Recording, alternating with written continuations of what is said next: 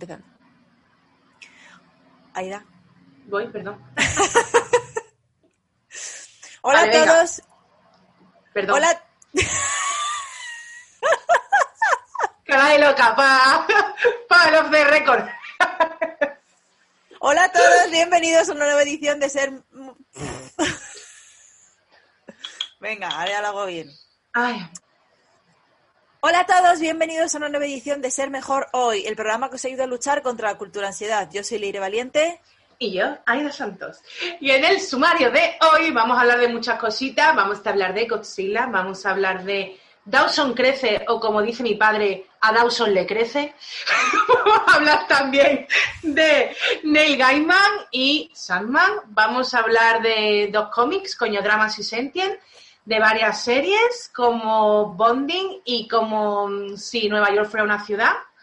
Y vamos a hablar también de Kristen Stewart, vamos a hablar de ciencia y esperemos que os guste todo lo que vamos a contaros hoy, así en resumen. Y además tenemos una sorpresa. ¡Ah! no había caído. en la- Me he sentido como un padre y una madre, ¿sabes? Cuando dice, venga, ahora, ahora. Sí, sí, sí, es que no había caído en la sorpresa. Bueno, más que sorpresas, bueno, sí es sorpresa porque no lo habíamos anunciado anteriormente, pero es básicamente una nueva sección, ¿vale? En la que vamos a invitar a, a personas que conocemos a- a- y les vamos a, eh, bueno, personas que no tienen por qué dedicarse a nada relacionado con lo que va el programa, pero nos interesa saber, ya que se dedican a otros mundos diferentes, qué productos audiovisuales consumen, qué series les gustan, qué películas o, libros o lo que sea. Entonces vamos a hablar con ellos un ratito, una pequeña charla, para que nos cuenten un poco de su mundo cultural, de qué cosas les interesan.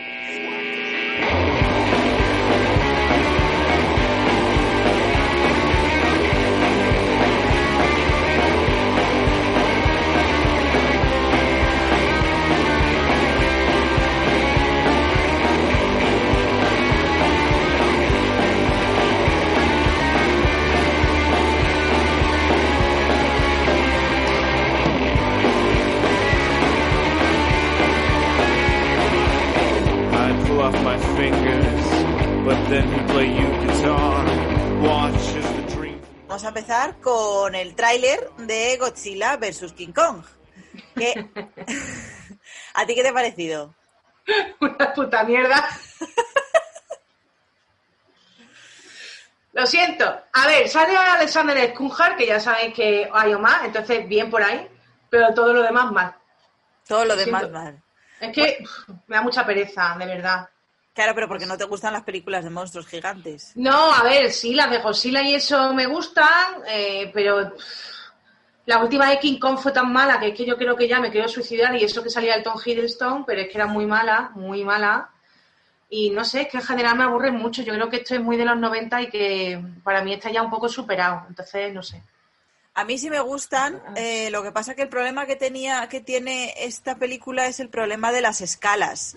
Que tenemos que recordar que Godzilla pisa ciudades y King Kong es verdad. es se verdad, subió verdad. al Empire State.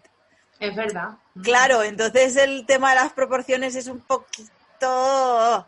Sí es cierto que en la anterior de King Kong eh, se dice que, que King Kong es todavía joven. Se petó. Ah, ah, que, que vale. puede seguir creciendo, ¿no? Que, que no se sabe cuándo parará de crecer. Ajá, venga. Entonces, claro, ahí es la excusa. Pero sí es verdad que a Godzilla parece como que le han quitado un poquito de tamaño. Ha adelgazado un poquito, contigo. ¿no? Godzilla. Sí, sí, ha, ha decrecido un poco. A lo mejor está pasando al revés como los viejos cuando ya se les van achatando las vértebras. entonces, entonces por eso ha decrecido un poco. Pero o- otra, yo lo que sí espero que hagan, y tengo esperanza, de verdad que tengo fe, ojalá lo hagan, es ese GIF eh, tan famoso de cuando están peleando Godzilla, bueno, en la película antigua, viejunísima, cuando están peleando Godzilla y, y King Kong, que coge un árbol entero y se lo mete en la boca y alguien ha subtitulado It's your vegetables. Yo quiero que hagan eso. Doy mi mundo porque hagan eso, por Dios. O sea, si ya hacen eso, ya la película me va a encantar. Yo ya... Entonces ya tú ahí se lo vas a perdonar No, todo. el problema, el problema que yo tengo con este tipo de películas es cuando, cuando mueren los, los animales, los bichos, ¿no? Entonces, por ejemplo, eh, en la anterior de King Kong, cuando está luchando contra esos dinosaurios que son una especie como de T-Rex raros, yo lo paso mal. Yo lo paso mal. O sea, cuando les, les, les abre así, les, les rompe la mandíbula, yo ahí lloro. Entonces no me va a gustar, por ejemplo, la parte de que se peleen. No creo que me guste, sobre todo si uno de los dos gana. Que yo creo que no, que harán que no, harán que, eh, que no, que no muera ninguno de los dos. Pero lo Harán que uno esté como medio muerto y al final de la película Habrá un ojo. se moverá. Eso es. ¿eh? Para en plan de si ganamos pasta hacemos secuela, si no, pues bueno, se queda ahí. Pero ¿y la música del tráiler? Que es como una, un homenaje a la versión de Godzilla de Jamiroquai, aquella canción que hacía Jamiroquai. Digo, pero bueno, ¿cómo sois tan cutres?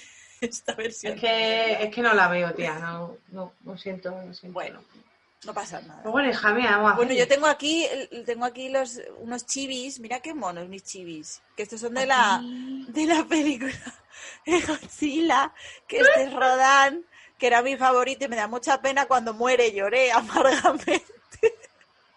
y esta es que son muy monis. Otro trailer que tenemos ya como más definitivo es el de Raya y Último Dragón, que es una peli animada de Disney que se estrenará en cines el 5 de marzo y al mismo tiempo en Disney Plus con, esto creo que ya lo hemos comentado varias veces, con la Fórmula Mulan, de pagas un extra y lo ves.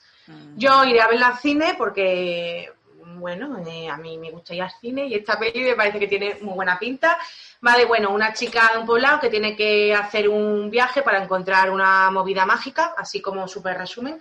Y Una movida mágica, no, un movida mágica, Vaya movida, guapa. una movida mágica. Y entonces, bueno, pues la verdad es que tiene muy buena pintaza, típica, pues, peli de aventuras con mujer empoderada de protagonista.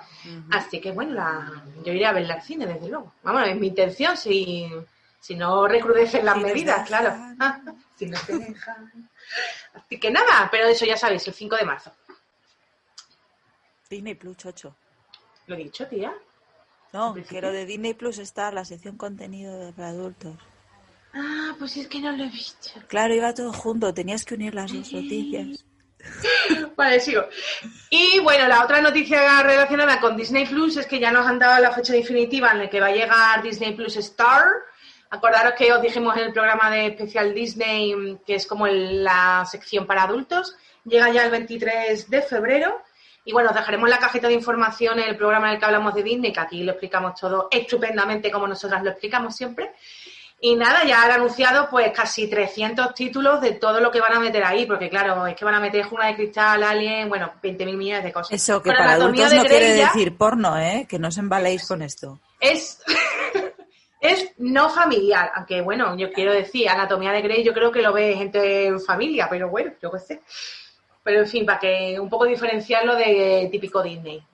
Que también te digo, no sé, A ver, luego ya cada padre con su hijo que haga lo que le dé la gana. Claro, lo que casa se me ha puesto, a mí se me ha criado a base de jungla de cristal, A mí también. de Steven Seagal y de todo en mi casa. Entonces luego ya cada padre pues que gestione el vaquillo como lo quiera gestionar. pues bueno, eso. Neil Gaiman ha anunciado ya el casting para la serie de Sandman con un montón de gente que no sé quién es. Solo conozco a Charles Dance, que es el Hombre, señor. tía, conocerás a varias personas. No, tía, yo no sé quién es esta gente. Gwendolyn Christie, ni idea. Viven a Tía. Gwendolyn Christie, tía, ¿Quién la de? Juego de Tronos, ¿Cuál? tía, Que no sé quién es. ¿Cuál la, de ellas? prince- la, prince- la princesa de... Bueno, tía, la que es eh, guerrera, la alta rubia. Brienne de Tarth. Gracias, copón. Brienne en Lucifer. Ah, vale, pues me parece muy bien. Apoyo esa moción. Pero, tía, Me parece súper bien. a Bueno, mí me parece una elección eh, fantástica y maravillosa. O sea, yo, fan. fan vale. fan, ¿Y fan. Vivien Champong? Eso no sé. Ah, pues Vivien Pero, por ejemplo, el prota, el que hace de Sandman, que es Tom Sturridge, ese sí me sonaba. Y además se parece bastante físicamente a, a Sandman. Y luego, tía, otro de los señores también es el de Juego de Tronos, Tyrion. Charles Dance, el que te estoy diciendo yo. Es el único que conozco. Tía, Charles bueno, tía. Dance. Claro. No, la, el caso es que lo de la Gwendolyn me quería sonar, pero tampoco todo es bueno, sí. Pues yo muy fan de Gwendolyn y me parece una fantasía y me parece una fantasía además que en el Gaima lo de su apoyo lo haya anunciado él y, y todo bien. Lo que pasa es que todavía no se sabe cuándo ruedan, ¿no? No, tiene 10 va a tener 10 episodios, pero no se conoce ni cuándo vamos a poder verla, ni cuándo se va a empezar a rodar, ni nada. Pero bueno, os doy más nombres, ¿eh? Venga, por si acaso luego- me dicen, no, que si sos un famoso. Roderick Burgess, ni idea. Asid Chaudhry, ni idea. Sanjeev Bhaskar. Oye, que yo digo los nombres así eh, pronunciados mal porque me hace gracia, ¿eh? Que los habría Así bien. que he visto la foto, a mí ese chico me suena, no sé de qué, pero me suena. Bueno, lo habremos visto en cosas. Pero bueno, tiene buena pinta. Y por cierto, una noticia de ayer. Que, Que tiene buena que- pinta, pero si no has visto nada, a lo mejor luego los actores lo hacen muy bien, pero la, la película. Que no, tía, que tiene muy buena pinta. Yo siempre confío, tía. Yo siempre pues confianza, confianza. Venga. Una cosa de ayer. ¿Te acuerdas que esto lo hablamos, yo lo desde nuestros primeros programas, el drama de Neil Gaiman separación con Amanda Palmer? Sí. Sí. Pues yo creo que han vuelto. Ah, sí. Es que no Sí, tenía porque- Amanda quien le pintara las cejas rectas. Claro, tía. Entonces yo ayer vi que puso Amanda una foto en su Instagram que salía como la graduación de su niño pequeño, eh, o algo así, una fiesta del niño pequeño, no sé. El caso, que estaba Neil Gaiman sentado contando un cuento a 20.000 niños, y entonces estaba ella aquí, ay, pues no me creo que Neil Gaiman vuelva a estar aquí casi un año, no sé qué, volvemos al camino. Y es como, ay, eso es que han vuelto. Terapia de pareja, una recomendación, reina. Y cejas tatuadas. Píntate las cejas bien, Amanda Palmer. Si quieres recuperar a tu hombre, píntate bien las cejas. Él, él- él, mira, Amanda, es que siempre tienes la cara de, tienes cara de ojete, siempre estás como muy seria con cara enfadada. Y entonces Amanda, para, para eso, se, se, se- te quita las cejas y se las pinta felices. Y aunque esté por Claro. dentro amarga, la ceja es feliz. La felices, claro. Y entonces Neil se piensa que está feliz, Pero no, pero por dentro está muerta. pero por dentro está muerta. Terapia, chavales, que me veo un poquito perdidos en la vida. Venga, vamos con la siguiente noticia.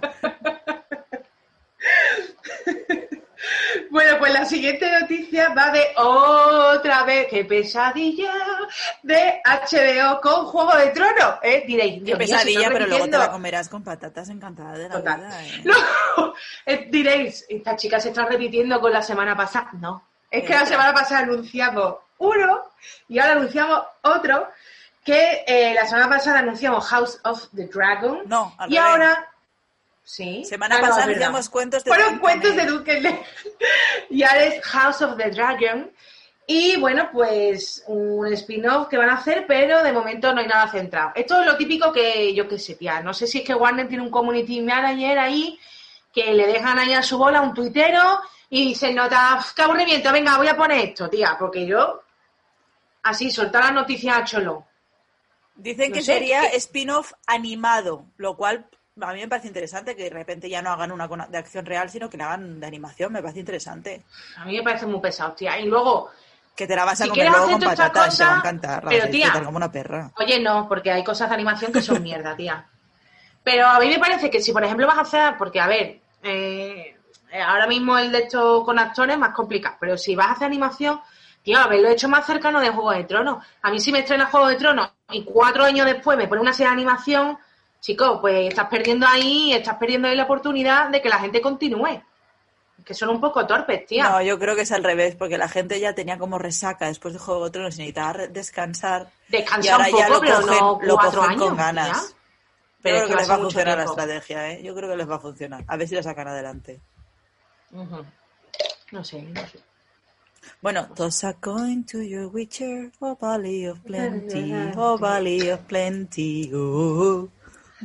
Bueno, pues mientras esperamos a nuestro querido y amado, del que hace mucho que no hablamos, Henry Cavill. Henry, rey, hermoso, guapo, bello. bueno, pues van a hacer una precuela de The Witcher protagonizada por Jodie Turner Smith. Yo esta chica no sabía quién es, porque las dos series que aparecen aquí yo no las he visto. The Last Ship y Night Flyers. La del último barco no la pusieron como en Antena 3 o algo así, o me estoy yo flipando. Yo qué sé, si no tengo la tele ¿no? sintonizada. Es que ni idea, tía. Yo no conozco a esta muchacha. Y bueno, lo que van a hacer es. mm, Va a ser la, la historia de El- Ailey, Ailey, una guerrera de Ni idea cómo se pronuncia eso. Ya, tía. Una guerrera de élite bendecida además con la voz de una diosa. O sea, va a ser como una Beyoncé de la vida. Yo me imaginaba una Beyoncé mágica. Beyoncé mágica, pero qué bonito. Beyoncé mágica, Magic Beyoncé. Y que, bueno, pues, atención al tema. abandonó su clan y su posición como guardiana de la reina para convertirse en una música nómada. Magic Beyoncé, tía. No, A ver, hay un personaje en los libros, es que yo lo estuve investigando para ver si era el mismo, porque hay un personaje en los libros que tiene un nombre parecido y que es una... mm, ¿Cómo se llama esto? Una juglara de estas también como el... Juglar, no, lo otro. ¿Cómo es lo que es el...? oh, ¿Bardo? Gracias, una barda de estas, ¿no? Entonces, eh, que es muy guapa y así muy divina, pero esta el del libro es rubia. Pero bueno, no pasa nada porque cambian todos los Esta días. muchacha de- es negra. Sí, Eh, lo cambian todos los días. Que tampoco es tema de que eh, en los libros de The Witcher creo que salen negros, ¿eh? Por lo menos hay elfos. Sí, yo creo que sí, ¿no? Mm, Que- hay, hay recuerdo, recuerdo elfos dijo- negros, recuerdo elfos negros. Pero, pero la chica esta del, del cómic, y ya te- uy, en el cómic, en el libro ya te digo que es. ¿Qué es esto? ¿Una alarma del móvil? ¿Pero qué haces molestando? Es Henry Cavill diciendo te queremos, queremos. Sí, sí, Henry Cavill como cuando le presenté a Almodóvar, ¿te acuerdas? Bueno, pues eso. Henry Cavill, me está recordando el móvil que tengo la cita de presentarle a Almodóvar a Henry Cavill.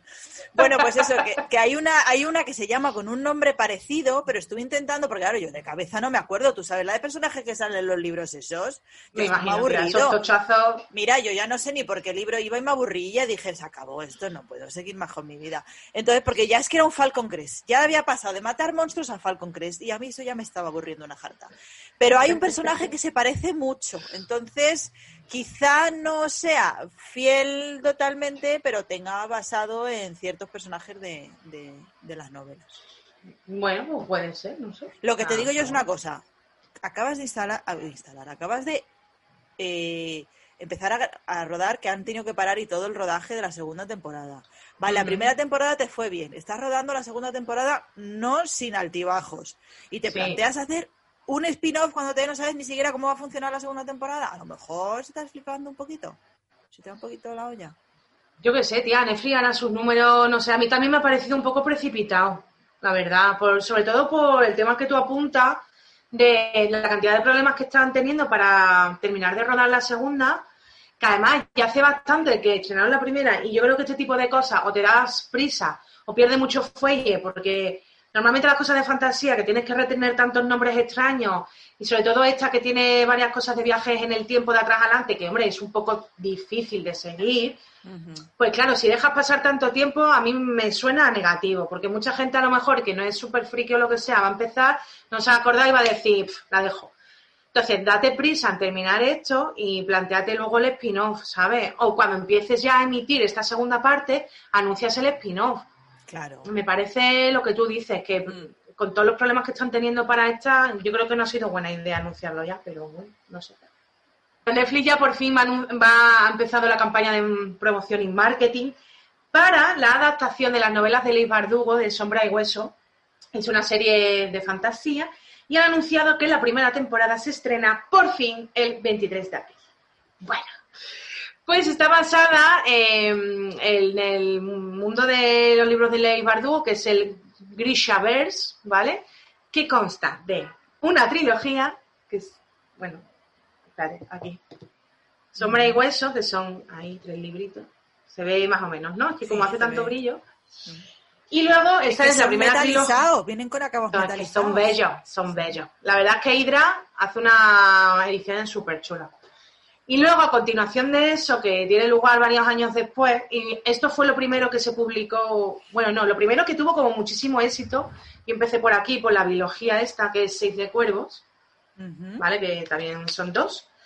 Entonces, como queráis, yo primeramente me enganché a estos, eh, lees estos dos y luego puedes irte a la trilogía anterior que tiene como lugar tiempo atrás y no te pierdes ni nada, ¿vale? Luego hay otro libro aparte eh, que también lo tengo ahí, ese no me lo he leído todavía, que es como de historias sueltas, ¿no? Entonces lo que van a hacer es todo esto eh, lo van a unir en una sola serie. Entonces ya ha anunciado la misma autora, Leigh Bardugo, que va a haber varios cambios, porque claro, unir todo esto en varios espacio-tiempo, pues claro, tienen que quitar cosas y hacer cambios, porque si no esto va a ser interminable.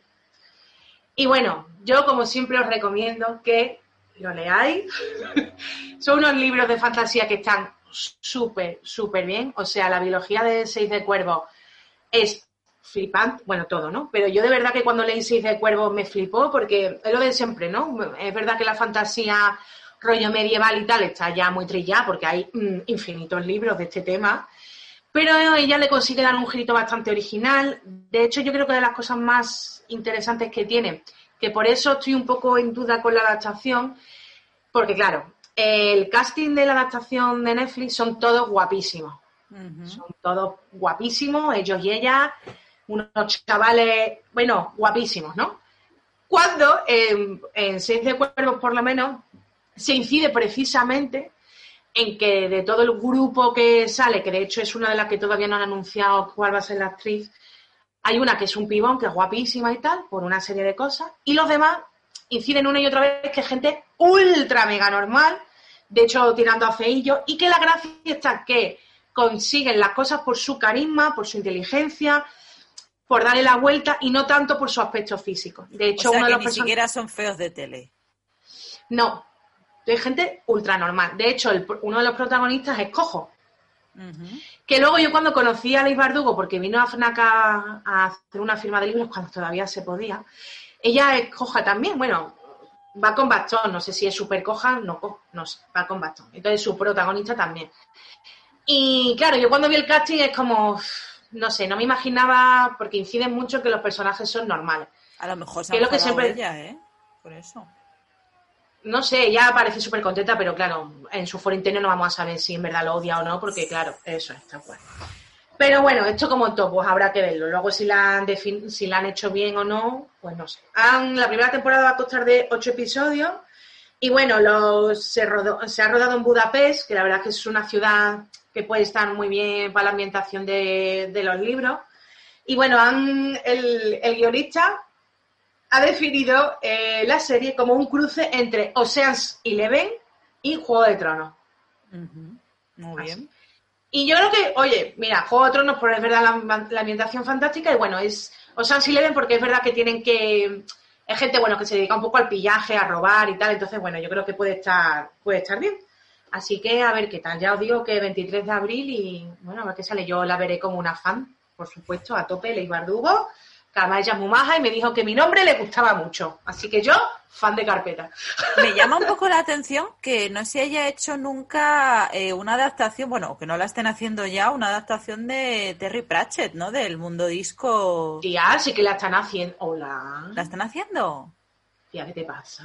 ¿Una serie están haciendo? ¿Pero qué te pasa? ¿No has visto el tráiler? No. ¡Ah, que hay tráiler ya! Cultura Ansiedad haciendo su aparición. ¡Ay, que yo me acabo de leer el segundo!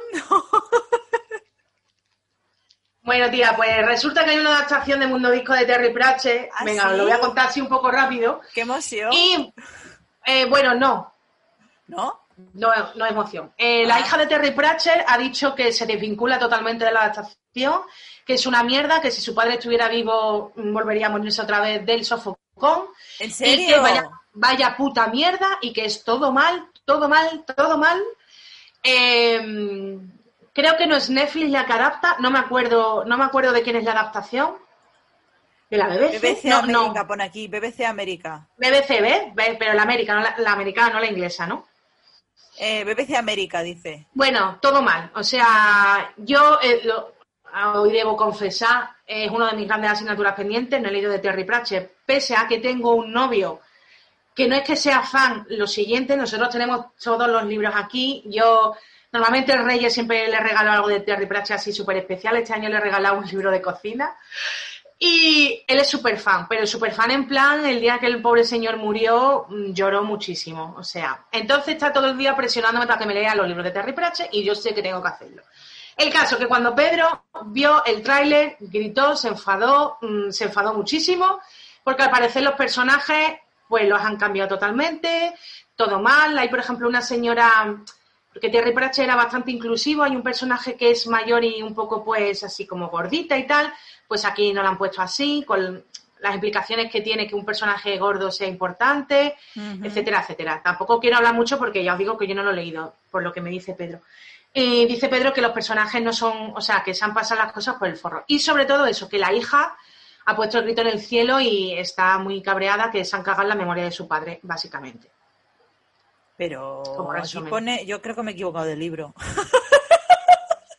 A ver, eh, yo creo que los que han adaptado son Mundo Disco, no es el, o es eh, Brujas. No, no, ¿Qué no. no. leyendo sí, pero, tú? pero es que, pero es que yo creo que me he equivocado, porque yo dije, venga, voy a poner con esto. Voy a buscar qué tengo que leer primero. Y yo me leí, eh, ¿cómo se llaman? Espérate, El color de la magia y el otro, ¿cómo era? Ay, eh, ay, ¿cómo era el anterior? Es que no me acuerdo cómo se llama el anterior. El color de la magia es el segundo que me leí. El primero es, no sé qué, pero los personajes que yo estoy leyendo aquí, no sé quién es esta gente. Hay alguno que me suena, Cárcer Dune sí me suena. Pero, por ejemplo, aquí, es que a lo mejor es porque hay, a lo mejor es por el español, pero había uno que se llamaba Dos Flores, que aquí no está, que es uno de los protagonistas, y el otro... Eh, es que no sé, no lo sé, no te puedo ayudar porque yo ya te digo que no me he leído nada. Pero bueno, Pedro, cuando vio el trailer ya te digo que mal. Mal, Pues fatal. no lo sé. mal. Yo creo, no sé si, es que me he empezado el- por, he Y empezado de por hecho, son eh, o algo. tuvo una cantidad eh, tal de críticas en Twitter, o sea, Twitter fue como trending topic dos días porque la gente estaba muy mal. Y de hecho pusieron el tráiler y no, han vuel- no se ha vuelto a oír ninguna noticia más de esta adaptación. Eh, por eso no me había enterado yo. Porque ya te digo que Twitter estaba, pero muy cabreado, como hacía tiempo que yo no veía al fandom. O sea, te quiero decir, incluso hasta peor que la peña de Star Wars y la gente muy mal. Porque son libros además que la gente le tiene mucho cariño. Pedro siempre dice que, que bueno, que son súper feministas, súper inclusivos, muy de calor en el corazón. Sí, que, bueno, que- que hay un momento, claro, hay un momento, por ejemplo, en el que dice que una de las guerreras, dice, una guerrera dice, pero iba vestida de guerrera, no de esto que, no, no iba vestida como cuando el dibujante de la portada se tiene que ir a dar una ducha de, de agua fría, no sé qué, pero bueno, botas llevaba, lo que pasa que no botas de látex, no sé qué tal. Hace como broma así de eso. Sí, sí, pero aún sí. así he de decir que yo me esperaba reírme mucho más de lo que me he reído, también digo, ¿eh? Pero yo creo que también es porque los primeros son, son de otro rollo y luego mejora. A mí, por lo menos, Sí. lo que me ha dicho, lo que me ha dicho Pedro.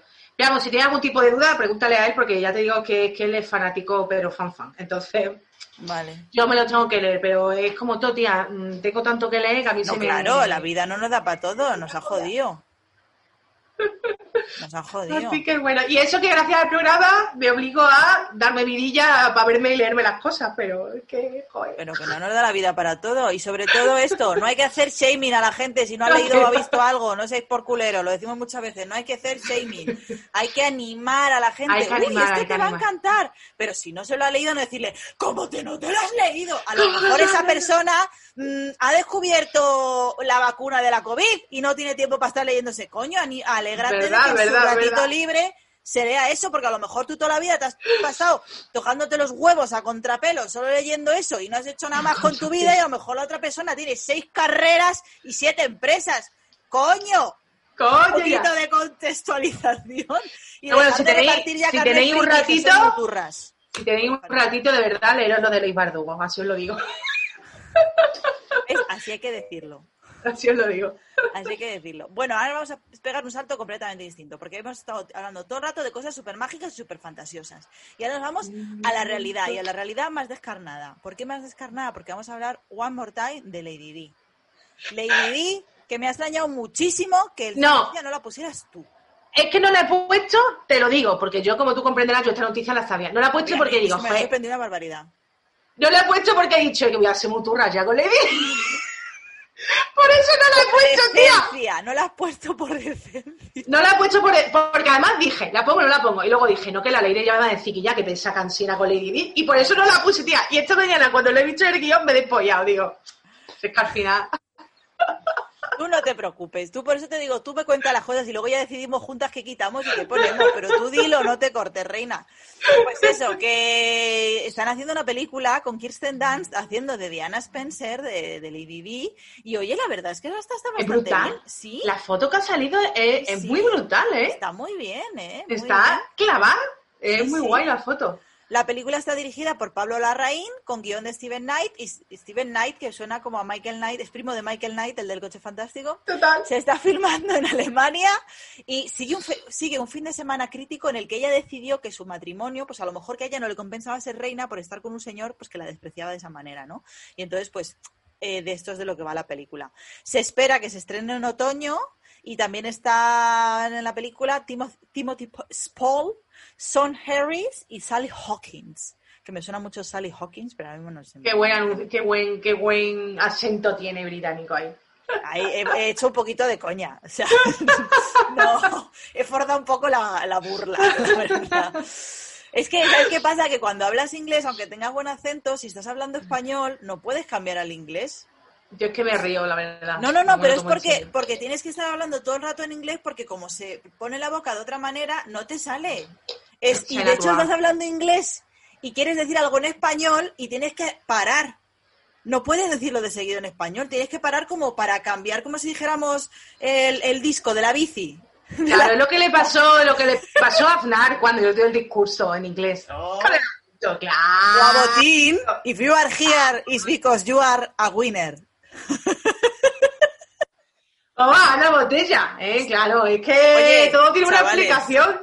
If you are here, esto se lo decimos a nuestros chavales, nuestros seguidores, chavales. If you are here, it's because you are a winner. Now, you click like. Like on the video. Oh, click like. And subscribe. Come on, my fellas. click. Don't My click on the brother. bell. Don't click on the bell. It is very annoying. Please, subscribe. so YouTube can tell you when we upload a new video, A new video. a new video, because a winner is you. Gracias, chaval. Oh, muy bonito, muy bien. Very beautiful. ¡Dawson crece que vuelve! No, no vuelve. Vuelve.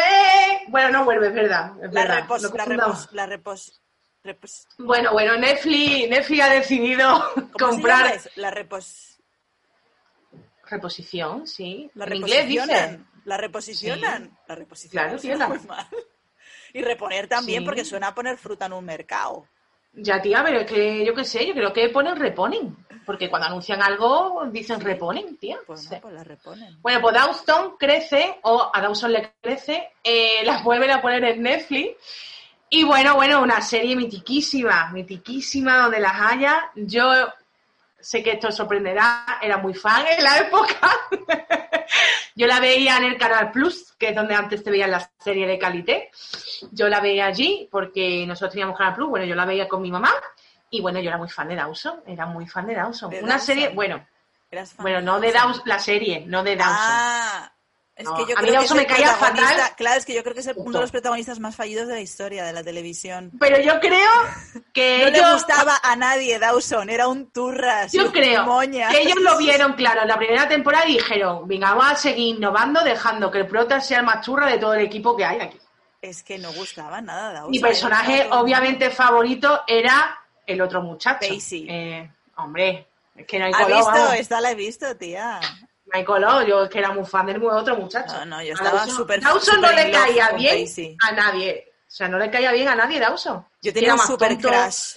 Tenía, lo- Sí, lo- tenía un super crash con Pacey, Todas, muy todas. duro, muy duro. Es que es muy guapo, es muy guapo. O sea, yo cuando No, lo vi tenía carisma Fringe, también, no pues, era solo guapo, era con carisma. Claro, y es que y es que era muy guay. Es que mira, Dawson era su normal, era un tío machista, era un tío posesivo, era un tío desagradable, que le daba unas turras a la pobre Joey, que es como normal que la Joey se vaya de tu lado, si es que eres muy tonto, hijo. Un fetiche que me pareció a mí con Fringe. La, ¿Te acuerdas que el día te hablabas? Bueno, esto yo creo que no ha salido un programa porque lo dejamos aparte. No la sé. parca de, de cuernos, esta que se cierra con. con Sí, un sí, sí, la trenca, la cuerno, trenca. la trenca de cuerno, ¿no? Pues salía en Fringe con una de esas, con un jersey de cuello alto y a mí me parece uno de, las, de los vestuarios más sexys para hombre que existen, ¿eh? Es que el cuello vuelto para hombres es bien. Un jersey de cuello vuelto con una trenca de cuerno. Oye, ¿eh? Oye, lo- es muy, es muy guay porque tú ten- esto tenéis que pensar una cosa. Muy bien, muy bien. sí. Cuando tú ves sí, lo creo, algo y lo quieres arrancar es que está funcionando. Exacto, exacto. Yo apoyo totalmente tu, tu idea. O sea, ¿Eh? Que no habéis pensado en eso, habéis pensado en camisetas mojadas. No, no, no, jersey no, de cuello no, vuelto y trenca, vuelto. chavales. Ese es el mensaje. Es que tal cual, tal cual, real. Pues nada, chavales, si no la habéis visto, pues ahora tampoco, si sois mayores, no tendrá mucho sentido que la veáis, pero bueno, yo os Sí, lo cuento para que chavalada. Dawson, a ver, es como todo, hay que recordar los años que se rodó y bueno, hay que pensar que antes no era como ahora, pero una serie que en su época... Sí, tenía un personaje algo- homosexual. Claro, fue algo muy revolucionario, muy revolucionario porque por fin era una serie Era de majo, adolescentes en que los adolescentes no eran retrasados mentales. A mí me gustaba mucho yo y era un era mi, mi- Claro, mi de hecho incluso animal. se pasaban, se pasaban de cultos en plan, ningún adolescente habla así, pero bueno. Pero es verdad que tenían conversaciones más allá de tetas y culos, con lo cual están muy bien. Por eso la veía Eh, yo. Claro, estaba muy bien, hablaban de cosas culturales, Sí, eh, sí, ve- sí. se veía en televisión por primera vez un personaje, pues eso, LGTB, eh, creo que salía también un divorcio, eh, cómo tratan también al personaje que luego, bueno, es la que más famosa se hizo, hasta Jen. punto de tener dos Oscars, que es Jen, que es la actriz... ¿Cómo se llama? Esto es muy feo, pero voy a decir que es- era la ex mujer de Heath Ledger por caracterizar un poco, pero es que ahora mismo no me acuerdo cómo se llama. Que hizo, de hecho, ganó el Oscar La de Marilyn. Sí, La sí, sí, sí. A ver, Hala, eh, por favor, porque me estoy sí, porque mal. est- estamos sintiéndonos Em, súper fatal. Michelle Williams. Gracias, joder. Bueno, Michelle Williams, que de hecho eh, no estuvo todo el tiempo en la serie, se fue creo que un par de temporadas antes de que terminara. Y bueno, está, el personaje de ella es la típica chica que viene de fuera, obviamente la gente se siente atraído con ella, empieza a tener fama de puta. Estas cosas, ¿no? De que se afean las mujeres porque... eh, Porque hablan- han tenido relaciones sexuales, básicamente. y pero creo que eh, está muy interesante tratado el tema de, de ella porque sí que reflexionan ellos en la serie de lo mal que está hacer eh, slam shaming ¿no? a chicas y yo Sí. creo que tiene un punto de vista Sí. adulto, obviamente menos del que se usaría hoy día, pero vuelvo a repetir, para la época en que se rodó fue bastante revolucionario y pusieron cosas, joder, que era una serie de, guau, qué interesante, ¿no? Sí, Y y, a mí, por luego, ejemplo- y luego lo de que era alcohólica, que luego lo trataron Claro. muy bien, lo de que era alcohólica. La Exacto, novia que se echa bien. con problemas mentales. Sí, eso una, también una, una novia bien. con problemas mentales, en plan, eh, con problemas de depresiones y cosas así. Y luego también tratan lo- un tema muy jodido que es el de relaciones con adultos. Y no una chica, un chico. Es verdad, es verdad, es verdad, es, un, es verdad, es verdad. es un- es un drama, ¿eh? Es verdad, y a- está muy bien tratado. Eh, Mm. La verdad es que por eso digo que es una serie que tiene cosas muy interesantes. Sí, es buena. Eh, me parece muy bien, además, el trío amoroso, ¿no? Eh, Sí. Cómo lo tratan. Mm. Eh, me parece al final que le dan a Dawson en toda la boca de, mira, pasa esta serie de cosas porque tú, has- por tu culpa, porque tú has tratado mal a la gente y la gente se acaba cansando, porque tú no puedes estar usando a los demás. El final me pareció absolutamente maravilloso y maravilloso, o sea, es uno de los mejores finales de serie de la historia. Eso ya no Y- me acuerdo. Joder, pues el final es muy bien, no voy a decir nada porque es cero spoiler, luego te lo digo off. Vale. Pero bueno, es una serie que está muy bien. Siempre recordar que hay que ver las cosas en su justa medida. Es igual que ahora, pues, como siempre se dice, pues si ves Friends, pues tú ahora mismo te sientas a ver Friends y es una serie machista, homófoba, gordófoba, eh, racista, o sea, todos Uy, los uy, uy, listas lo que me folló la dicho, mente. No, no, no, me folló la mente el otro día. Que Es es, verdad que- el, el, el, el demonio que sale en 30 monedas, que es un actor italiano, es Paolo, el novio de Rachel. la Oh, primera Paolo, temporada. Y fue como, wow, blow my mind. Entonces, es como muchas de las críticas que se está haciendo a Friends, que mucha gente la está viendo ahora por primera vez.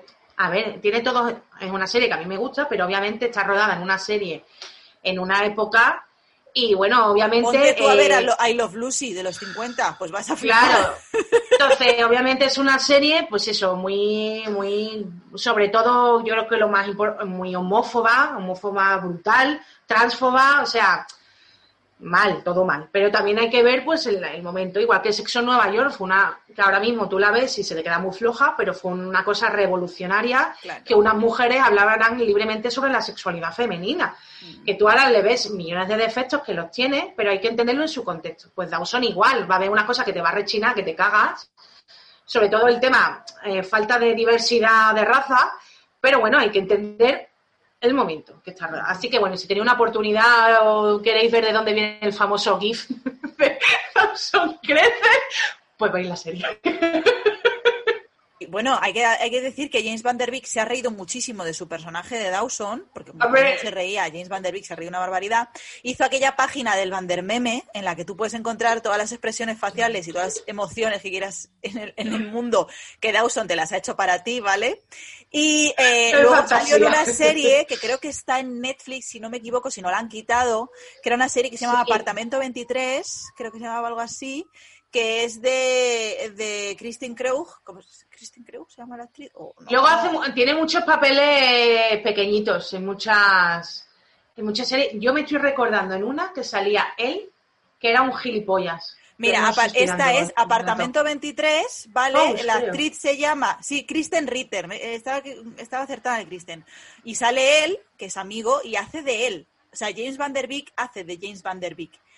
De verdad, divertidísimo. O sea, tiene unos momentos de él súper subnormal, la gente, ¡eh, Dawson! No sé qué, y él, él siendo un capullo integral, de verdad que a mí me hizo muchísimo gracia por cómo se ríe de él mismo. Y aparece mucho el de Malcolm in the Middle, también aparece un episodio. Hizo, yo creo que, que James hizo esto. Si no puedes contra ellos, únete a ellos. Sí, sí, sí, sí. Entonces dijo, mira, pues yo voy a tirar por aquí. Que me estaba acordando que así de último sale eh, un personaje que sale en varios capítulos en Pose. De, mm, bueno, la serie esta de Netflix. Y sí que sale en varios, en varios capítulos. Y luego en Estados Unidos sí que hace varios papeles así pequeñitos y tal, porque es muy querido en USA, aunque luego no haya triunfado.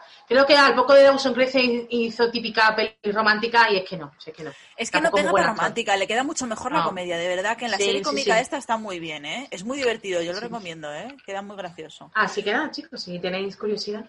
Buscad todo esto, que somos de un montón de cosas.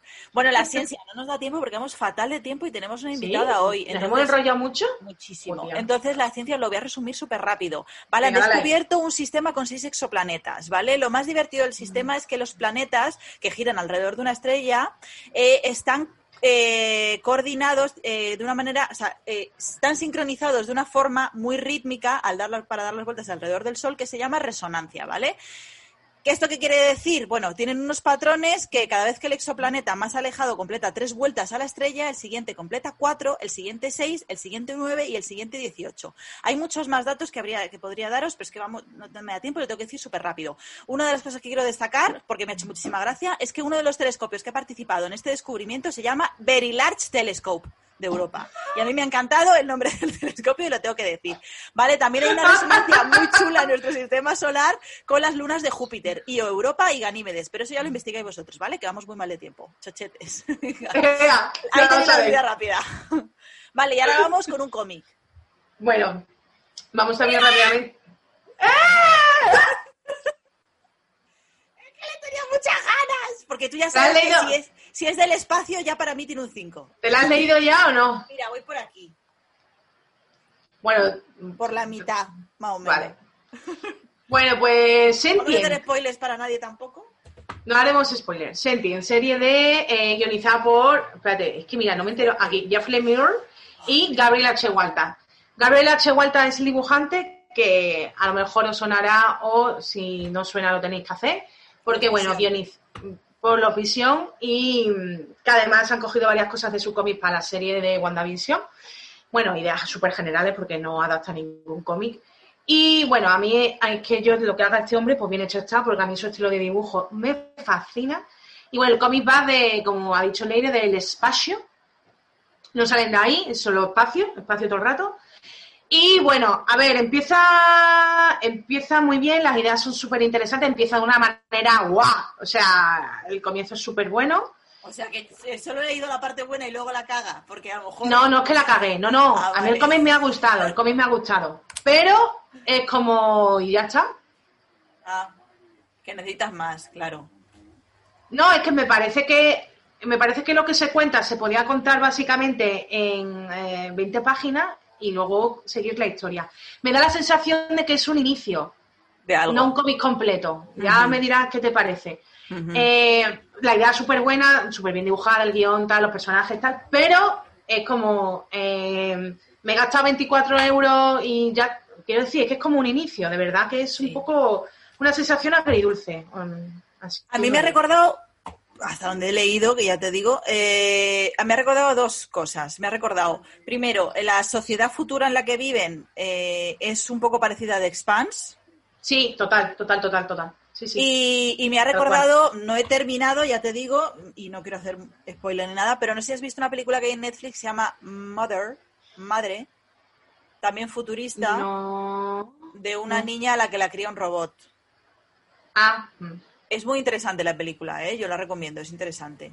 Y me ha recordado, un- Me ha recordado una mezcla entre estos dos mundos. Y luego hay una cosa que me parece como reseñable, que yo no sé si será algo que luego será como una especie de metáfora, porque he dicho, es que esto me parece metafórico, que es que la nave, no se ve nada, ¿eh? no hago ningún spoiler de nada, parece como una especie como de vaquita la ves de lejos. ¡Joder! ¿Lo ves como una vaquita o algo así? Digo, ¿será hecho posta? ¿Tendrá algún significado? Bueno, no creo, no sé, no sé. a lo mejor es que yo ya veo significados donde no los hay. Todo, bueno. todo ocultos. Pero bueno, que a mí me- lo que he leído me está gustando. A ver, Sí, a mí me ha gustado mucho, pero ah, ya te digo que el sentimiento agridulce al final. Pero bueno. Vaya por Dios. Así que Pero nada, dulce al- porque te quedas con ganas de más. Sí, eso es, porque me parece que como... Hay más chicha para ¿Y ya? O sea, como, ¿eh? ¿Sabes? Que te quedas un poco ahí y no sé. Bueno, otro libro que sí que te cuenta todo porque es bastante tochal, tochal, es Coño Dramas de eh, Moderna de Pueblo, o sea, como veis Sí, es, gordo, sí. es bastante tal. Y bueno, es eh, la fuga de la secundaria, ¿vale? Porque veis que, vale, que esto es que no me entero bien con la cámara, raro, ¿eh? Y bueno, tiene una cosa bastante interesante ya nada más aquí en la portada, que se llama eh, Historias de mujeres con y sin coño. Así que muy bien, muy bien, Moderna. Has mejorado bastante en tu vida. Y bueno, pues me ha parecido bastante interesante. Yo, bueno, tengo todo de Moderna de Pueblo, sé que esto no sorprenderá a ninguno. Eh, yo soy bastante fan de ella. Hay cosas con las que estoy más de acuerdo que con otras. Hay algunas cosas que ella cuenta o como lo expresa que me chirrían. Pero bueno, me chirrían pues yo qué sé, porque nadie es perfecto y obviamente estás de acuerdo con unas, co- con unas personas, más de acuerdo en unas cosas que en otras. Vale, ok.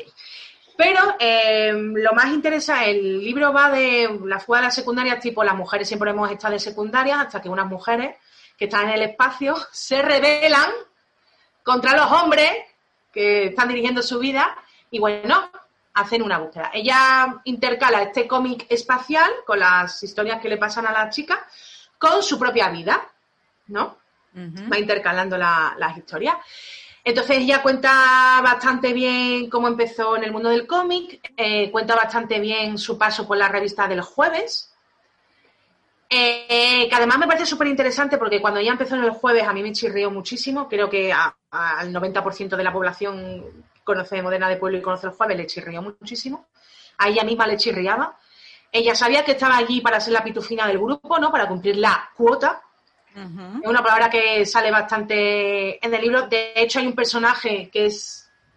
eh, vale, joder. El personaje este, negro se llama Supercuota porque es una mujer, es una mujer negra trans y entonces la llama Supercuota. Entonces, la gracia está en que este tipo de cosas se ríe. eh, Moderna a veces la han, pues por algún tipo de publicación que ella ha hecho, la han acusado a lo mejor de transfoba porque simplemente ella no ha caído. Porque es verdad que tú a lo Claro, mejor los seres humanos tenemos que ir aprendiendo no la ha caído y ella ha dicho, ostras, pues es verdad. Y está muy bien como lo explica en el libro. En el, en el libro, de hecho, bueno, no hago ningún tipo de spoiler. Las chicas que van en el espacio cogen una, una nave que tiene forma de. es un, es un ovario, ¿no? O sea, Ah, bueno. así con la trompa de falopio.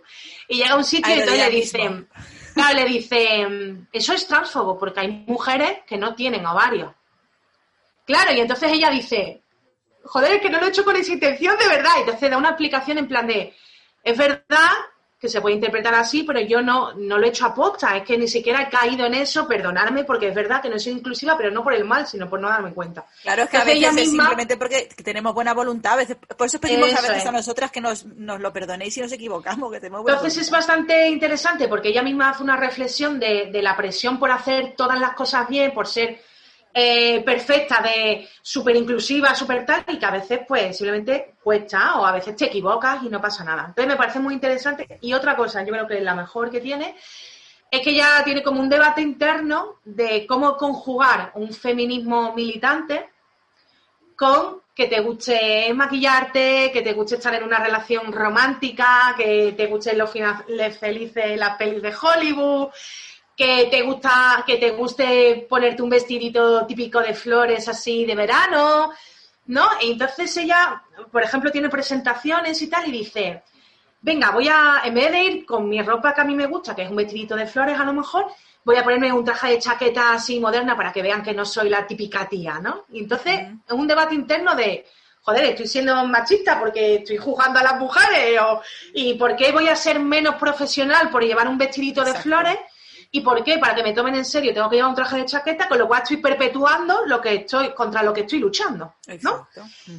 Entonces me parece muy interesante, su relación con pareja, de la pareja está, bueno, ya tiene pareja desde hace tiempo, que además le ayuda eh, los cómics y tal, y está con ella. Es muy interesante el estar tratado como él se siente secundario, ¿no? Él, él es, él está tra- siendo tratado como las mujeres hemos sido tratadas siempre, ¿no? De personaje ultra como él conjuga Gestiona eso, eso. claro, es muy, muy interesante cómo está tratado, con mucho respeto, mucho cariño.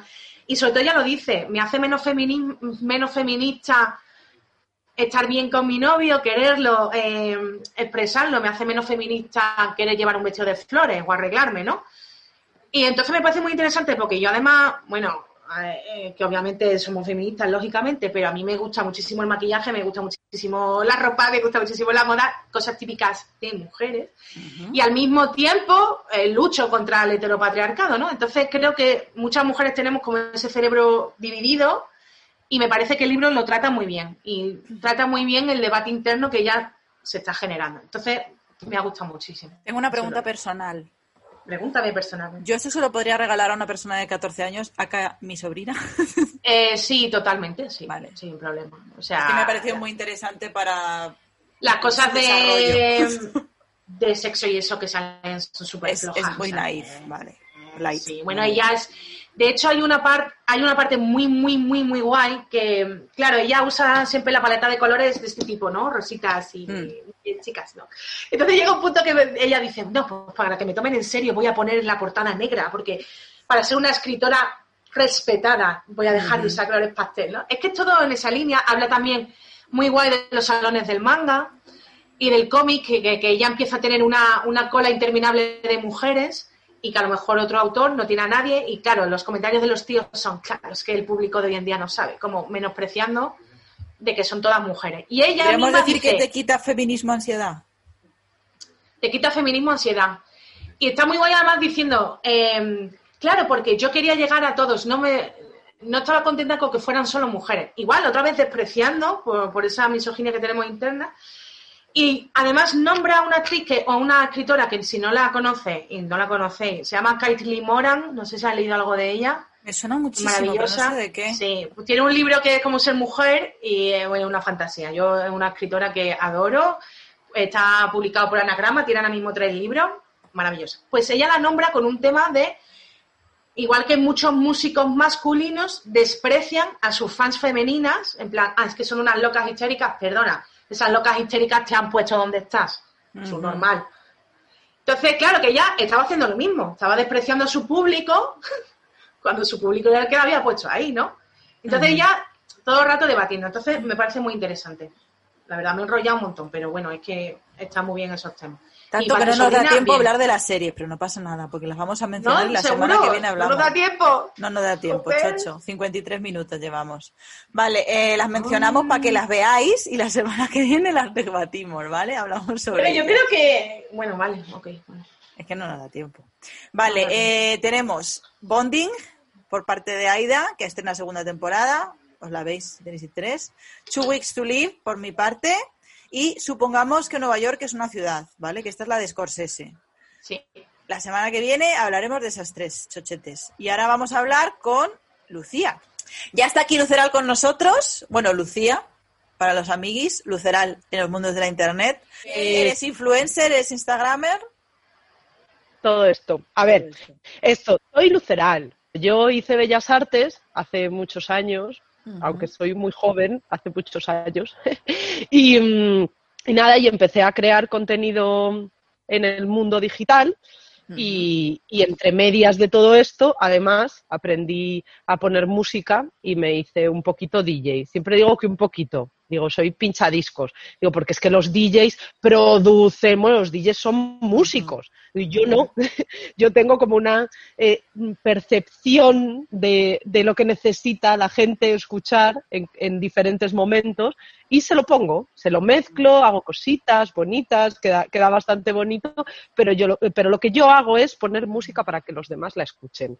Y hasta ahí. De momento no sé producir, no sé hacer nada, oye, tiempo al tiempo pero bueno, de momento es lo que hago. Me pongo También mona. Eres, eres y muy voy. fotógrafa aficionada, pero ya profesional casi, ¿eh? Eh, de fotógrafa, bueno, yo Sí. he estudiado 15 años de fotografía. O sea que entonces. 15 sí. años, ahí sí, sí, sí, porque mi padre, entre muchas cosas que hace, también es fotógrafo y entonces me enseñó desde pequeña. Y él tenía eh, un estudio en, en casa pequeñito para revelar con su ampliadora, todos sus líquidos, todas... lo que pasa que, claro, te- me tenían prohibida la entrada ahí porque me los podía beber, los Claro. líquidos, lo que hacen los niños, los beben, se tocan los ojos. Entonces, claro, y sí que eh, no he llegado a ejercer durante mucho tiempo como fotógrafa, pero sí que he hecho pues mis pinitos o en, en eventos, en cosas así, bueno, pues de repente una marca, tal.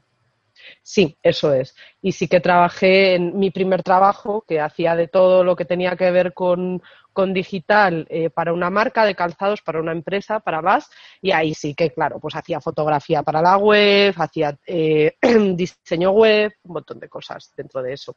Lo que te iba a decir es que, como aficionada a lo que es el rollo visual también, ¿qué cosas te Mm. pitan a ti en la vida? ¿Qué cosas te emocionan? ¿De cine, de series? ¿Qué te gusta ver? Eh, mira, series, o sea, a nivel loco. Es que estoy ya pasando de las películas todo, porque a mí me pone una película y a la hora y media digo, ¡Ah! ¡qué vacío! ¿Qué- qué- ¿Cómo continúo? Sí, pero yo necesito ocho horas, nueve. O sea, a este nivel yo me pongo en el sofá delante de la tele o del ordenador y necesito mis ocho horas. O sea, a mí a la hora y una media digo, maratón completa de toda la Eres de entera. eres de maratones. Siempre, siempre. O sea, yo no, no concibo poner una serie, por eso yo lo paso muy mal cuando de repente descubro una serie y pone ocho temporadas. Digo, no, o sea, hasta luego. Digo, porque es que, ¿qué hago? Ocho temporadas, ¿cómo las veo? Y me pongo y lo veo, ¿eh? O sea, puedo estar una semana sin salir de casa. No, no vamos a hablar del tema ducharse cuando pillo una serie, porque no me entero, sí.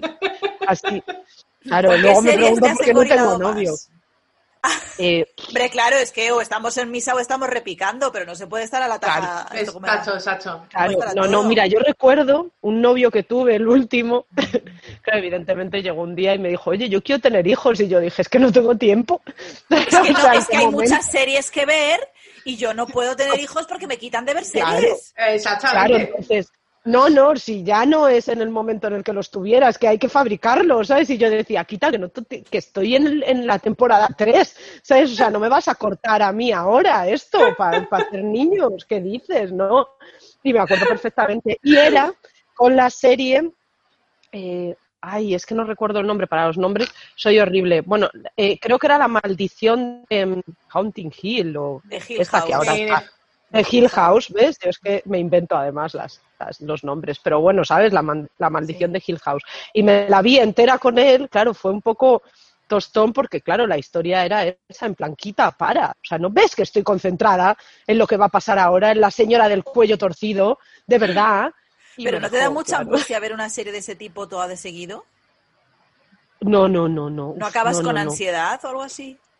Ah, pero es que yo ya vivo con ansiedad si yo soy Ah, Virgo, vale. ¿sabes? O sea, yo me levanto ya con una ansiedad que me da igual, la convivo. Mira, soy Virgo, he hecho bellas artes, o sea, la ansiedad, la ansiedad me la contigo, va con contigo.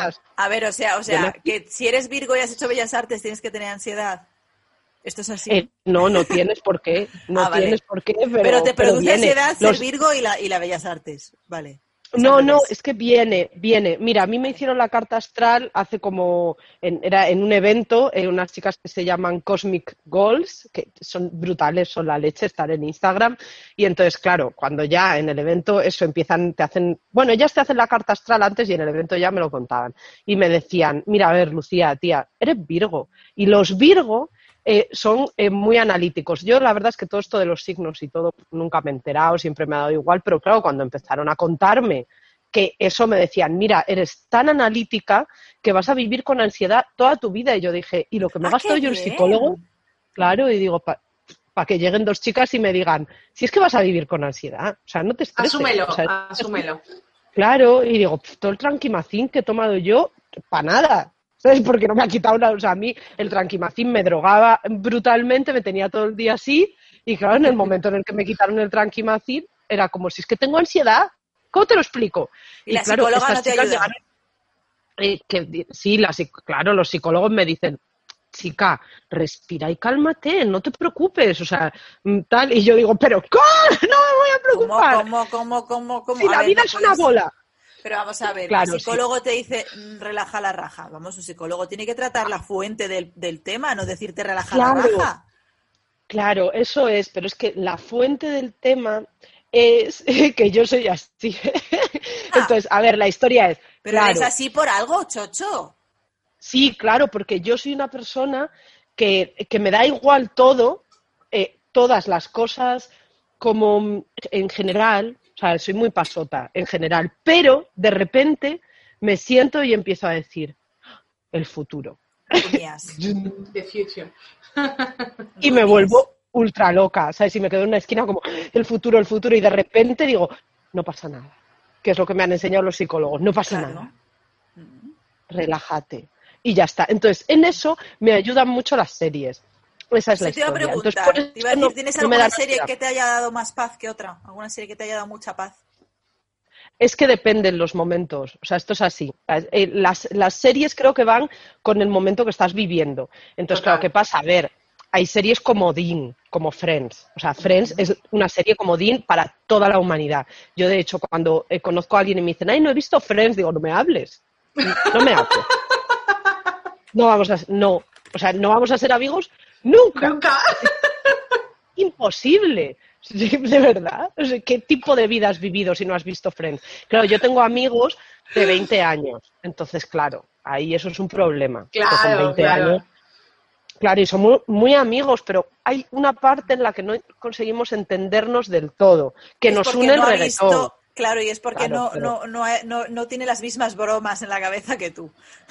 Claro, o sea, vamos a ver, yo la primera vez que me hice un blanqueamiento dental, eh, ya- eh, llamé a todos mis Claro, amigos y les dije, ¡Ros! Ros, Eso total. es". Claro, eh, yo a veces me doy mm, eh, caña de azúcar de esta que te pone morena. todo como Ross, tú. Eh, sí, es que yo Pantalones de cuero Ros. también. También, también los tengo ahí en el armario. Luego yo tenía un novio, Oscar, eh, no sé si lo estará viendo. Hola. Oscar. Hola. ¡Oscar! Eh, tenía un novio, Oscar, sí, sí, que era igual a Ross, igual, pero más guapo, porque Ross tiene ese punto que es guapo, pero mm, hay Mm, algo, hay temporadas en las que está más guapo, pero hay algo que is, le falla. Bueno, pues este era Ross en brutalmente guapo. En arreglado. O sea, en arreglado. Estás- es que estás viendo ahora? A ver. Uh, bueno, bueno, ahora estoy a muerte, a full con Apple TV, porque me compré el iPhone. Y lo tienes gratis. Claro. Claro. Lo mismo yo no sabía. Corresponsal en Apple TV porque nosotros no tenemos. Yo sí tengo porque ah, nos ¿sí? regala un iPod. Claro, tía. Ah, bueno, vale. Cuéntanos qué estás viendo en Apple TV. Claro, oye, una cosa, que te puedo añadir a mi Apple TV gratis, ¿eh? Pero para eso me tienes que dar la contraseña de tu ID de Apple y no la puedes cambiar. Entonces, eh, yo no sé a qué nivel soy una persona de fiar all time. que tengo mis momentos. o sea, yo qué sé, pues igual de repente con tu ID de Apple, pues me compro. Pues Cosas. mira, es que necesito un sofá, ¿sabes? Vale. Ok, vale. Entonces, si no te importa jugártela, te lo paso. La vida es riesgo. La vida es riesgo. Eso Pero qué serie, sí, pero si no qué, juegas, no convénceme ganas. Vale. de para que me metan Apple. ¿Qué serie estás viendo de Apple? Mira, a ver, es que eh, no- se dice Servant, es que lo voy a decir mal y yo tengo A mí me problemas. suena Mira, te voy a Servant, decir, creo que hemos hablado de ella. Eh, mira, yo te lo digo, aquí está, aquí, es que ya tengo Sí, yo aquí el Apple. TV. Es Servant, ¿verdad? este es Es de miedo también. Sí, yo creo que Sí, sí. vale, que. Servant. sí, Ah, de Servant. Shyamalan. Es de Shyamalan. Shyamalan. Está bien, tiene buena pinta. Tiene buena pinta, ¿eh? Te quedarás. brutal. Qué buena pinta. Que Leire, tía. Leire me encanta, es que soy muy fan. Eh, es brutal, vale. Uno, no da miedo, nada. O sea, porque yo empecé a verla en el sofá con todas oscuras velas pensando que iba a dar mogollón de miedo. Rollo la maldición de Hill House, la siguiente, la continuación de la maldición de Hill House, todo esto. Pensaba que iba a dar miedo. Mentira, no da miedo, nada. Pero es. O sea, voy a intentar no hacer spoilers porque nadie me deja hablar de series porque los hago sin querer. Soy Joey cuando le hace spoiler de Mujercita. Tiene de- que poner pitidos luego. Joey le hace spoiler del resplandor a Rachel Sí, y Rachel le hace de spoiler de mujercita. Sí. Claro, y entonces yo soy un poco eh, Joey, cuando dice en plan, eh, cuando las gemelas entran y luego no sé quién se muere. Pues así, bueno, no me acuerdo si era así exactamente, pero bueno, soy un poco Joey. Entonces, Servant es muy guay, porque te pasa como pasa en muchas series, que te sientes identificado con ciertos personajes. Pasa siempre. Esto es así. No sé, tiene un nombre además eso, pero no me acuerdo, como siempre. Entonces, hay una pelirroja, muy pelirroja, como tú, muy pelirroja, que en- hay personas que la quieren, pero es odiosa. O sea, es odiosa su forma de ser.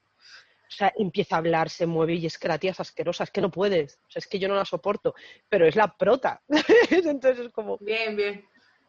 No te soporto, pero no puedo parar de verte y mirarte. Ah, bueno, pero es que hay muchas protas odiosas. De esto ya hemos Odiosas, hablado sí. nosotras, sí.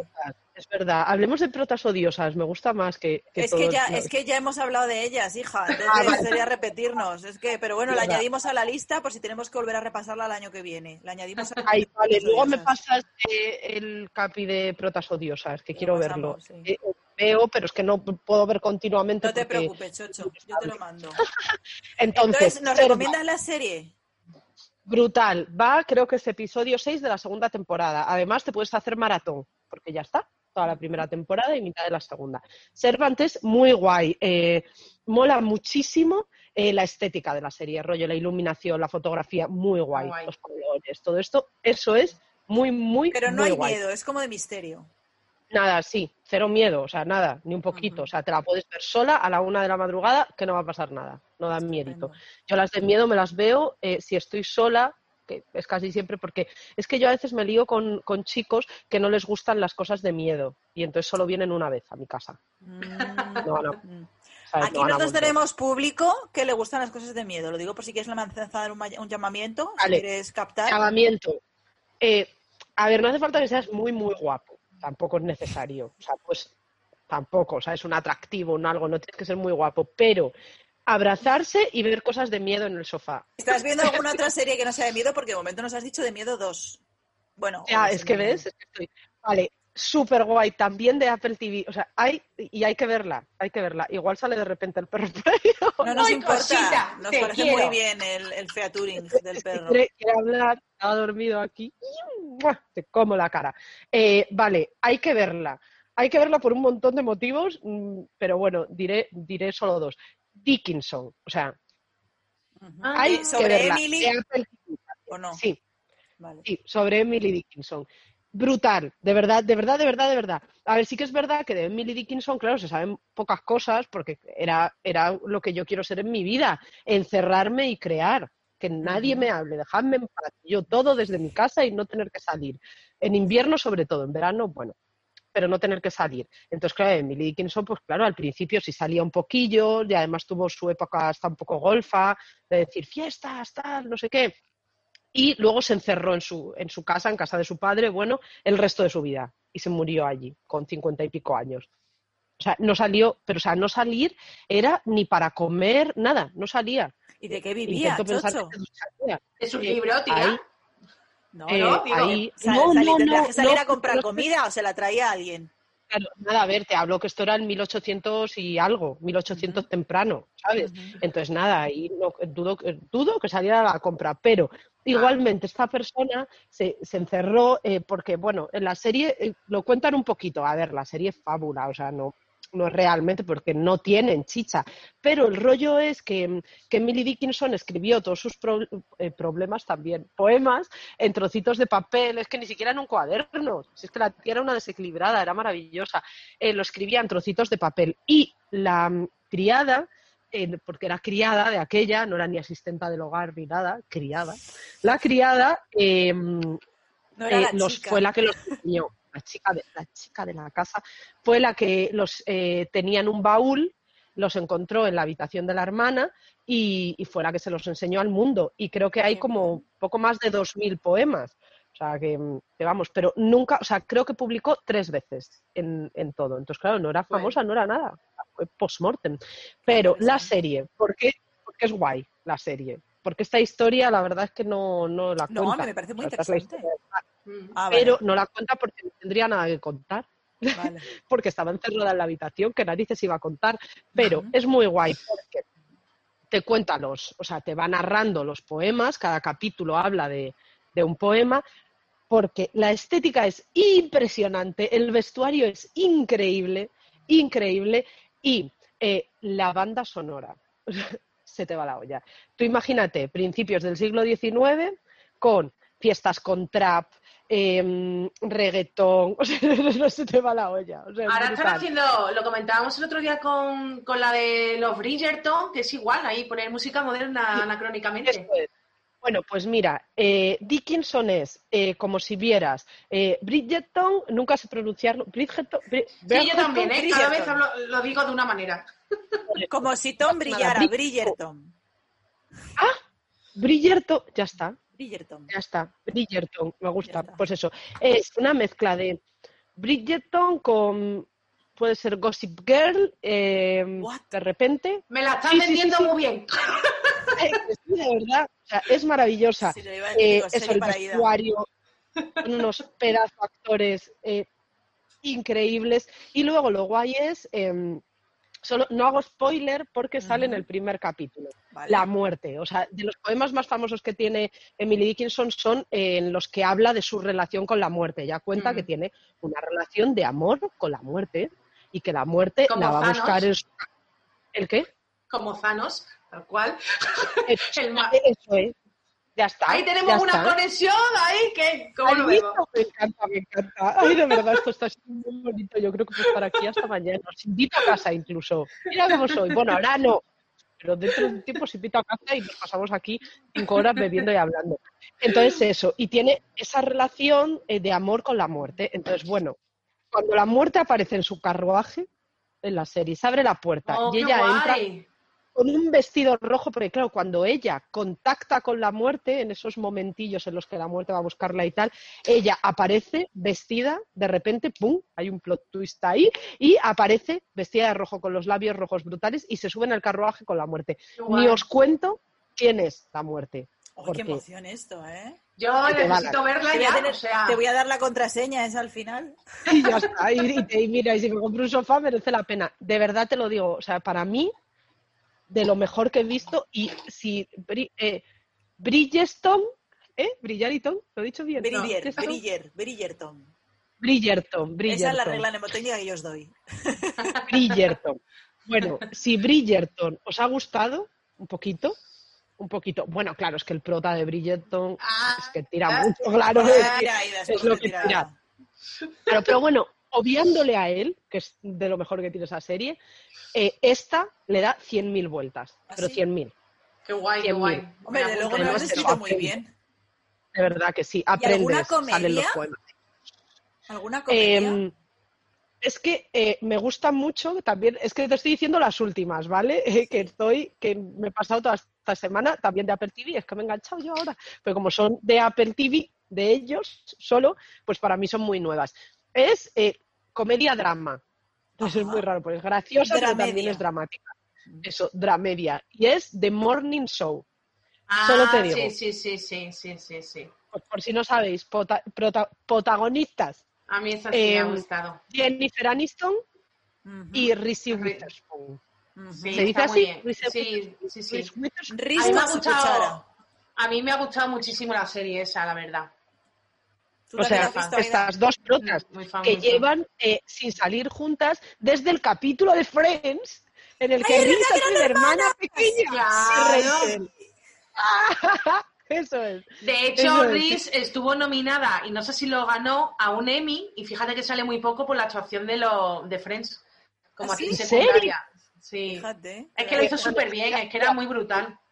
Era Sí, muy sí, y brutal. salía, yo creo que es de las veces que más guapa ha salido en su vida, como hermana pequeña de Rachel, de ¿Y de, verdad qué te va lo digo. esta, ¿Y de qué va esta serie? Vale, eh, si, yo siempre digo, si eres, si eres mujer, principalmente, por supuesto, pero si trabajas en el mundo de la comunicación, periodista, eh, en televisión, hay que verla. No me gusta decir que una serie o una peli es feminista, porque entonces ya eh, la catalogas y, y no me gusta, porque eh, creo que, que feminista eh, debería ser todo. ¿sabes? Y no tendríamos que decir, ¿es feminista o no es feminista?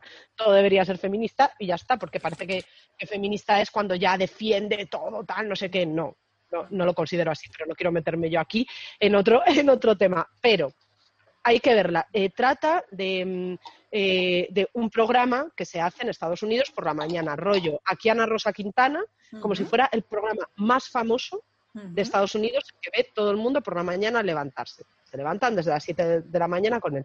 Y esto sale ya en el primer capítulo, es la primera escena, por eso tampoco, tampoco es Pues spoiler.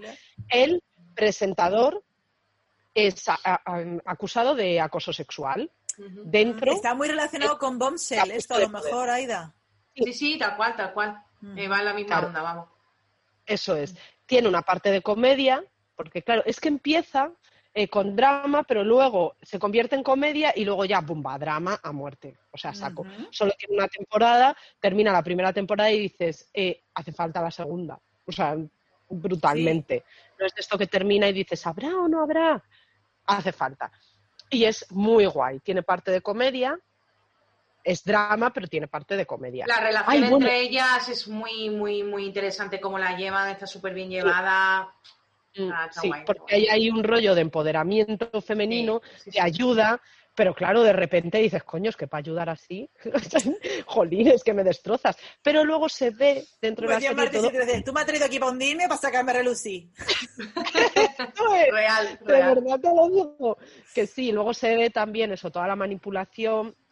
¿Qué pasa? Que me da como un poco de rabia, porque sí que es verdad que todos los puestos de directivos, de tal, no sé qué, son todo hombres. Mm. Entonces, claro, es muy difícil eh, explicar en, en un momento eh, ciertas cosas que pasan, porque claro, al ser hombres te pierdes un poco en que no sabes si, si lo están haciendo por, por eh, su posición o por hombres o por tal. Entonces ahí hay un poco de jaleo, porque mezclan algunas cosas, pero bueno, pero es guay. Sí, Pero está muy bien. la comedia que he visto, que me, que me he muerto de la risa, lo que pasa es que, claro, ya la vi hace un año y al ver tantas cosas mm, se me va pirando. Es comedia y es muy loca. No sé si la, habéis- si la habéis visto, se llama Dollface. No sé si, creo, esta No, creo que es de no la he Amazon. No, visto. yo no la he visto. Pues creo, que- esta creo que es de Amazon Prime. Sí, creo que sí, creo que es de Amazon Prime. Es, ¿recordáis una serie que se llamaba, no sé si la siguen emitiendo, Dos chicas sin blanca? Sí, Two Broke Girls. Ah, sí, sí, es verdad, es la misma chica. Kat Dennings. La morena Kat de Two Dennings. Broke Girls es la de Sí. Dollface. Bueno, eh, de repente en esa serie Ah, ya sé cuál es. Es de es Hulu. sí. descojonas, ¿eh? O sea, mm, es, es muy rara, pero te ríes. Bueno, te digo que eh, una de las, eh, de las coprotagonistas es eh, una señora con cabeza de gata maruja. Gata, ¿Cómo? gata, como un gato. La- un gato, la cabeza de un gato, Ajá. pero maruja, rollo con rulos, un- una gata maruja, con Ah. cuerpo de persona y cabeza de gata. Pero qué maravilla eso, ¿no? De verdad, no, no, no, o sea, es... Y empieza con que a la chica la deja su novio. Y entonces ahí aparece la gata, la gata maruja. De verdad, no- es, es rarísima, me la vi en una tarde, o sea, no pude parar. Y de verdad, es, o sea, hay que verla, es muy rara, pero, pero te ríes porque es que es como, ¿la entiendes, no la entiendes? No se sabe muy bien, pero es muy, muy interesante y muy de risa. Pero vamos, O pues la ay, no quiero...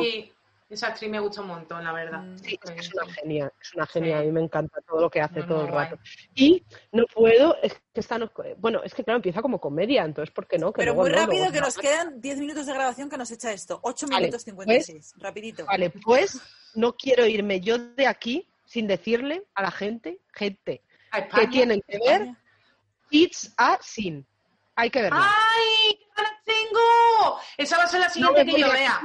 Brutal, De ¿no? verdad. Brutal, ¿no? Hay que verla. Es, empieza como comedia. Sí, pero Claro, ahora qué pasa, claro. yo la vi, claro, la, la vi el día que la estrenaron, a las 12 de la noche, ya estaba yo ahí. ¡ah! Yo es la me siguiente la que vi. voy a ver, sí, cuando termine la que Claro. estoy ahora. Cuando la Eh, me estrenaron, tenéis que decir no de qué plataforma es, chicas. Eh, HBO. HBO. Vale. HBO. Vale, o sea, hay que verla. Cuando eso, cuando yo la vi, ni sabía de qué iba. Entonces, claro, cuando no sabes de qué va una serie, por eso me gusta pillarlas cuando se acaban de estrenar. Claro, para que nadie me diga de qué va. Entonces, claro, cuando la empiezas a ver, eh, te ríes mucho. Cuando ya se va desarrollando, empiezas a decir, Dios, Dios. ¿Por qué hay que verla? eh, en- hay que verla en general, pues porque, porque es muy necesario esto. Porque eh, yo aprendí cuando fui a un campo de concentración en, en Berlín, es ahí, ¡ah, plot twist otra vez, que eh, las cosas hay que contarlas una y otra vez para que no se olviden. Eso es. Para que no vuelvan a ocurrir. Esta serie, claro, esta serie es necesaria eh, porque no se puede, hay que aprender lo que ha pasado y no olvidarlo. Y hay una cosa que, que ¿por qué también hay que verla ahora? Porque hay muchas similitudes con lo que está pasando con, con el COVID. Entonces, empieza luego no, por supuesto, luego ya esto evoluciona en otra cosa y todo el mundo sabe la historia, pero em, el desconocimiento, el rechazo, la soledad, todo eso es lo que eh, está pasando y ha estado pasando con todo lo del COVID. Tú de repente te contagias y, eres, eh, Un eres paria. la frase eres un paria, eres un sidoso. Porque Sí, yo sí. recuerdo esta frase de pequeña, sidoso, era un insulto. sí, sí. Era un tremendo. insulto, sí, sí. Sí, sí. Claro, entonces es lo que, lo que está pasando y es como, no, chico, o sea, vamos a ver. Eh, por eso se llama pandemia, porque tú te contagias, hijo, no tienes que ser eh, una mala persona, o sea, no eres una mala persona por contagiarte, ¿sabes? Dios mío, que van a matarnos, ¿sabes? Entonces, por eso. Y entonces, por eso creo que es muy buen momento para verla ahora, en cualquier momento, pero ahora además, por eso, por todas las eh, los símiles que, que estoy encontrando. Y no me quería ir yo de aquí sin decir esto, hombre, ya. Muy bien, reina. Muy bien, muy bien, muy bien. Eso es, y ya está. Que- Oh, pues ha estado muy bien porque nos has hablado un montón de cosas que nosotros no habíamos visto. Nos has aportado un montón de conocimiento, reina. Ha estado muy bien. Muy bien, muy bien. ¿En Sí, así que a lo mejor te llamaremos sí, en otras ocasiones. Otro, Eh, por favor, otro día puedo venir a hablar de otra cosa porque tengo un rato, puedo venir a hablar de chicos. Oye, si de esta me sacáis un, un hombre cogido, Pero es que el programa no va de eso, cariño. Si no hablaríamos de Ah, ya, ya, chicos. El programa no sí, va de eso. bueno, podemos hablar de, Un de los especial. posibles novios Vamos a hacer un Un especial. por San Valentín, los posibles novios que te gustaría tener de las series. Mira, es muy buena Esa idea bien, esa. Sí, ¿Eh? es, es- es muy bonita esa idea. Mira, la vamos a apuntar, está guay. Muchas Otra gracias. Muy bien, muy bien. Bueno, pues muchas yo. gracias.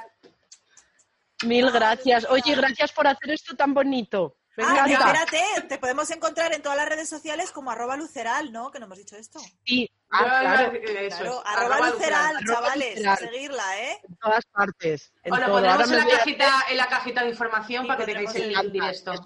ahora quiero hacerme Twitch. Me Muy parece bien. muy moderno. Estamos en ello. Pues yo ya me lo he hecho también. ayer, así que te invitaré a mi Twitch. Venga, ya hablamos de Ay, cosas. sí, por favor, que sí. Venga, me mola. Vamos a hacer los Twitch hablamos, todas. Vale. Bueno, niñas, Chao. mil gracias. A Chao. Hasta luego. Chao. Adiós. Bueno, chicos, pues hasta aquí el programa intenso de hoy. Yo creo que la edición nos va a salir un poco más largo que de costumbre, porque cuando hay invitados interesantes como Luceral, pues nos enrollamos. Y ya nos enrollamos de por sí, pues imagínate con otro.